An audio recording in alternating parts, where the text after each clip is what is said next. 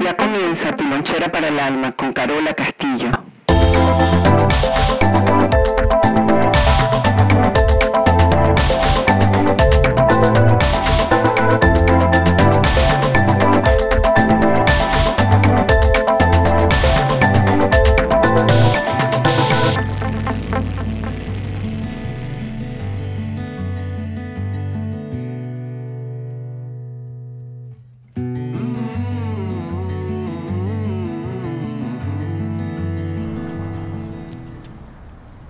Bienvenidos a todos, donde sea que se encuentren y haciendo lo que sea que estén haciendo. Esta es Carola Castillo y tu lonchera para el alma. Y recuerda que la primera opción no sea sufrir. El sufrimiento es una energía aprendida.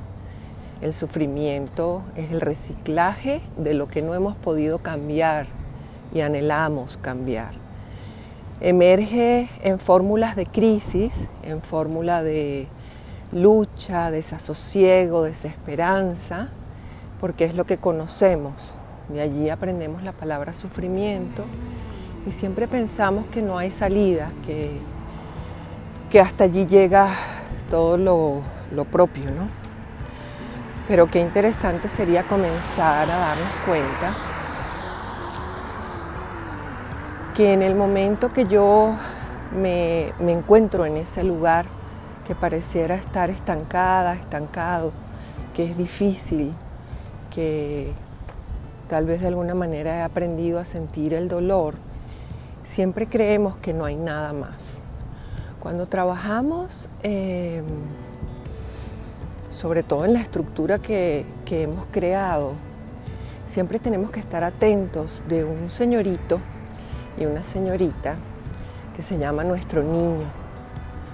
Nuestro niño, vamos a referirnos a él, al chiquito. Este chiquito de 0 a 6 años es donde va a meter toda las, la información. Es como que él es la computadora y le vamos a meter un software. Y ese software es el que va a quedar ahí para siempre. ¿Qué ocurre con este chiquito? Con nuestros chiquitos, con el tuyo, con el mío. Que en, el sistema de supervivencia o de creencia, el niño lo que quiere es aprender. ¿Aprender para qué? Para sobrevivir, para comunicarse. Porque él lo que necesita es agua, aire, alimento. Esta es la base de la supervivencia. Cuando hacemos trabajo de crecimiento, trabajo, podríamos llamarlo espiritual. Ya las necesidades no son solo para la materia. Ahora comenzamos a tener necesidades en el espíritu de alguna manera. Y en ese espíritu lo que queremos es, o nos gusta, es observar, experimentar y comenzar a reconocer lo que nos toca en esta vuelta. Como dice Brian Weiss, somos espíritus en la tierra en busca de nuevas experiencias. Entonces la diferencia entre la materia y eso que podríamos llamar cuando ya no estamos tan apegados y no tenemos tantos aprendizajes memorizados, hay como una evolución, algo empieza a emerger como si fueran capitas de cebolla. Y en esas capas de cebolla va a emerger la satisfacción, el gusto por la observación. Ya no controlamos, ya el desapego ha comenzado a funcionar en nosotros, porque ese niño ha comenzado a saber lo que es el respeto. Ahora, regresemos a nuestro chiquito por un instante. De 0 a 6 años, él eh, o ella necesita aprender. ¿Cómo aprendemos? Aprendemos como si fuéramos eh, unos perritos, ¿verdad? Eh, siéntate, come, sí, no, malo, bueno, y simplemente nos vamos haciendo una idea de la palabra, ¿verdad? Más no conocemos su contexto. ¿Qué es lo que vamos a conocer alrededor de las palabras? Alrededor de las palabras vamos a conocer y va a quedar impregnado en nuestra médula, en nuestra vida, en todo lo que es el aprendizaje, tanto en la mente como en el corazón, que alrededor de cada palabra lo que hay es una circunstancia, una situación y a eso lo vamos a llamar emoción. Entonces, si a temprana edad Por ejemplo, en el colegio, ¿verdad? Nos dijeron eh, burro, burra, bruta, bruto, ¿verdad? Nosotros no sabemos el significado de esa palabra como tal, no era lo importante en ese momento. Lo que importaba era la energía de la emoción con que fue dicha y lo que eso pudo haber hecho dentro de nosotros como chiquitos. Entonces, ¿de dónde viene el bagaje de lo aprendido en palabras de la familia que nos toca, de la religión que nos toca, de la cultura que nos toca, ¿verdad? Y de la educación que nos toca. Entonces, de 0 a 6 años nosotros vamos a ir cargando información, pero simple y llanamente como si fueran símbolos símbolos asociados a emociones. Y estas emociones por lo general tienen que ver mucho con miedo, rabia y tristeza. Y de allí vamos identificándonos con una lengua, vamos identificándonos con unos símbolos que nos corresponden en lo que nos toca en el bagaje de la cultura que nos toque y nos vamos haciendo una idea, pero es una idea que está muy lejana a la realidad. Entonces, nosotros cuando estamos haciendo el trabajo de las reconstructivas, em, no empleamos la lengua como tal, ningún lenguaje que nos comunique o nos interrelacione como seres humanos. Cuando nos vamos a comunicar, ah, empleamos el lenguaje secreto. ¿Qué es el lenguaje secreto? Bueno, es una lengua que no tiene connotación emocional, que yo no me tuve que aprender, y de alguna manera puede emerger algo que yo tengo como más la sensación de investigar, de que algo pueda crecer en mí. Entonces yo en vez de decir en la dinámica de grupo al participante, te odio, ¿verdad? O te tengo rabia, eh, sea o te amo, simplemente lanzamos una lenguarada como aquel lenguaje secreto que teníamos a temprana edad que jugábamos con nuestro amigo invisible. Entonces yo podría decir, inmediatamente mi cerebro no sabe, no entiende cómo relacionarse con esa lengua porque no entiende el contenido.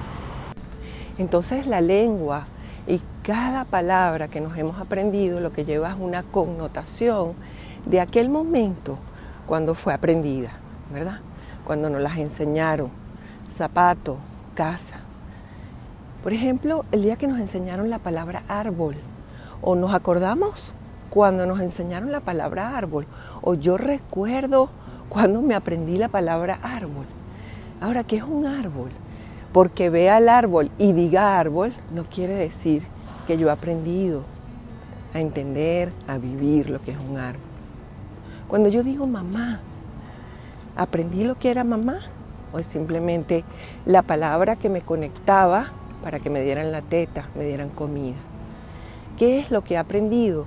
no es otra cosa sino esas emociones que en el tiempo han generado pensamientos y con esos pensamientos vienen las historias. Entonces, si no estamos en las historias, estamos en los pensamientos. Y si no estamos en los pensamientos, estamos en las emociones. Entonces somos como unos pescadores.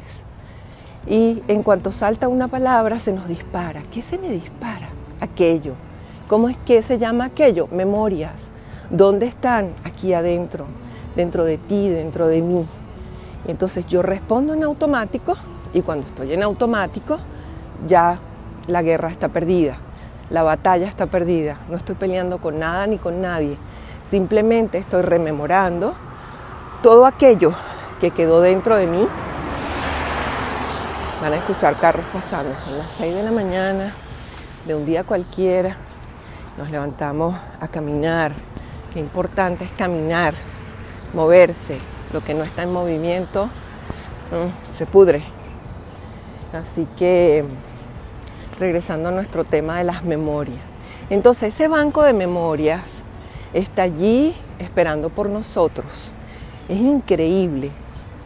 Pero cuando yo aprendí o cuando yo estudié em, que el cerebro necesita ahorrar energía, y para ahorrar energía no quiere nada nuevo. Entonces, ¿qué es el cerebro en este momento para nosotros? Eh, supervivencia. ¿Por qué? Porque lo único que quiere es que nosotros sostengamos la vida. Entonces, ¿cómo hace nuestro cerebro eso? Ah, bueno, eh, de manera muy, muy simpática, recurre a sus memorias. ¿Qué son sus memorias? Bueno, lo aprendido. Entonces, ¿hay desgaste de energía cuando yo digo 2 más 2? No, ¿verdad? Porque ya lo aprendimos, ya está en automático. Ya sabemos que la respuesta es 4. Qué interesante sería, ¿verdad? Decirnos a nosotros mismos cada mañana, voy a abrir nuevos canales de comunicación para no estar en, en tanto automático. No voy a saltar como una bestia sin racionamiento. Y a eso se le llama metacognición. ¿Qué es la metacognición? Bueno, es que yo voy a estar consciente y pendiente de cada pensamiento, de cada cosita que está sucediendo dentro de mí. Porque definitivamente en un 95% eso quedó aprendido. Yo estoy simplemente mirando el símbolo, yo simplemente me estoy disparando de lo que alrededor de ese símbolo trajo para mí ese momento cuando aprendí esa palabra, ese gesto y todo el contenido que está dentro de mí. 95% ocupa algo que está memorizado. Imagínense qué poquito chance tenemos de partir todo ese aprendizaje. Pero si, leemos a René Descartes, si vemos los pensamientos de Edward Punset, todo el mundo concuerda desde hace tanto tiempo que lo más difícil es reaprender algo que hemos aprendido. Entonces, este podcast de hoy tiene que ver con la metacognición.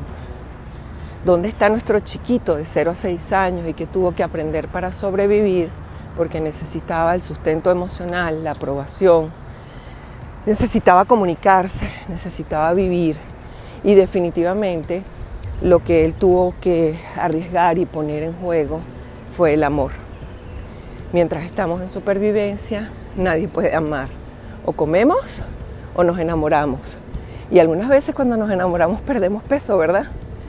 Y nos cambia el cuerpo y nos cambia la existencia. ¿Y por qué? ¿Por qué no nos volvemos a enamorar? ¿Qué te parece esa propuesta del día de hoy? Sea temprano o tarde para ti, estés cansada o cansado, aburrida o aburrida, aburrido también. ¿Qué te parece si buscamos esa chispa interna de la cual yo soy responsable y la pongo afuera y enciendo algo, un fuego que yo pueda ver? Porque mi chiquito no sabe hacer fuego. Mi chiquito lo único que sabe hacer es apagar el fuego, para que no le quemen nada, para que no le cambien nada. Nos controla la vida y ese niño lo que está allí es confundido, bravo. Y ese es el que va a terminar en las relaciones de pareja, relacionándose con otros niños y con colegas. Y siempre su mirada va a ser en dirección a sus padres. ¿Por qué? Porque para él poder sobrevivir tenía que estar más pendiente del aprendizaje y de lo que se quería de él afuera que de sí mismo. Toma conciencia, reflexiona. Lo que acabamos de decir en este podcast suena muy rápido, pero tal vez si lo vuelves a escuchar, tal vez si buscas un cuaderno, un iPad, tomas nota, las palabras que verdaderamente te fracturan, las palabras que te dice tu pareja, tus hijos, posiblemente tienen una historia que nunca pudieron llegar a ningún lugar y están urgidas de un autor que las saque a pasear, que es un árbol chiquito. Ve, investiga, experimenta. ¿Qué es mamá chiquito? Experimenta. Ahora eres un adulto y tienes todo el derecho a hacerlo. Eres el responsable. Cuida de ti como adulto para que ese chiquito esté más sano, más más a salvo. Porque ese chiquito no va a cambiar. Ese chiquito hizo lo más maravilloso por nosotros, sobrevivir para que llegáramos aquí y a este ahora. Y no hay nada más maravilloso que vivir cada día como una nueva experiencia. Así que los veo por allá afuera, buscadores, los expedicionarios. Nos identificamos unos a otros porque sabemos que lo que tenemos enfrente es más grande de lo que se mira. Bueno, gente bella, Gracias por haberme acompañado en esta caminata. Eh, me encanta saber que, que estamos interconectados. Como le dije a los alumnos este fin de semana en la formación, vamos a comportarnos como si fuéramos un virus. Porque lo más importante es sostener la vida. Y cuando nos agrupamos tenemos una misión, que es seguir adelante porque todos queremos esa vida. Y con esa no se juega. Esta fue Carola Castillo y tu lonchera para el alma. Y recuerden, chiquitos, que la primera opción no sea sufrir. Gracias, gente bella, se les quiere.